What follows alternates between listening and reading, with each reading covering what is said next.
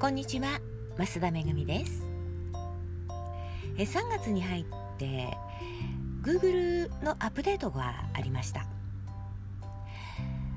え検索の順位変動が起きているようで順位が上がったとか下がったとかアクセス数が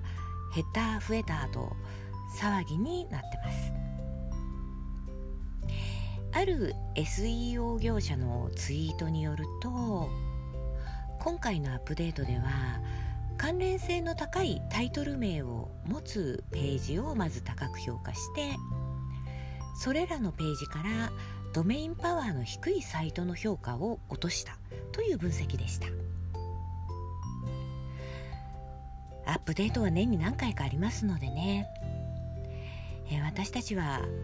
コツコツと人の役に立つ記事を書いていくしかないです。で今朝 Google さんが私におすすめしてきたのが池早さんの動画でした、えー、ブログがオワコンにである5つの理由という動画でこれはね昨年の11月に YouTube にアップされた動画のようです。それをねなんで今おすすめしてくれるんだろうっていう感じなんですがえ私はね池早さんの動画を初めて見ました。いい声してますね。関係ないですけど。えー、中にはねあのプロブロガーとしてブログで食べてる自分が言うんだから間違いないみたいなことをね言ってましたけれども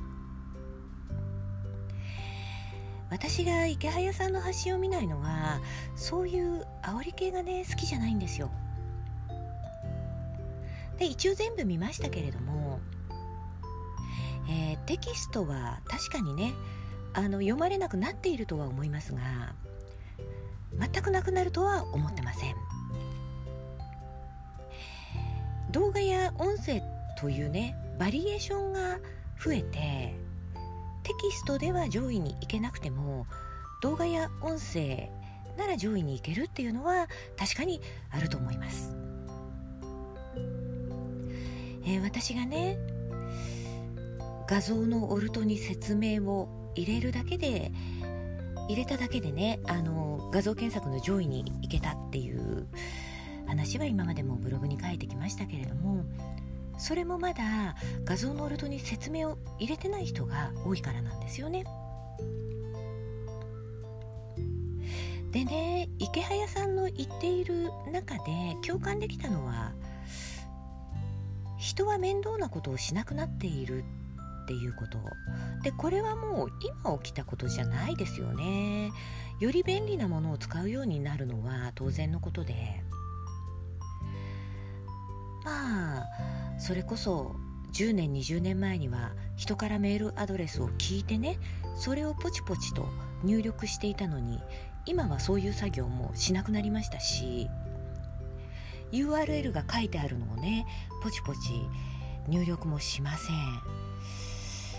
QR コードや〇〇で検索みたいのがねないともスルーするようにもなってます。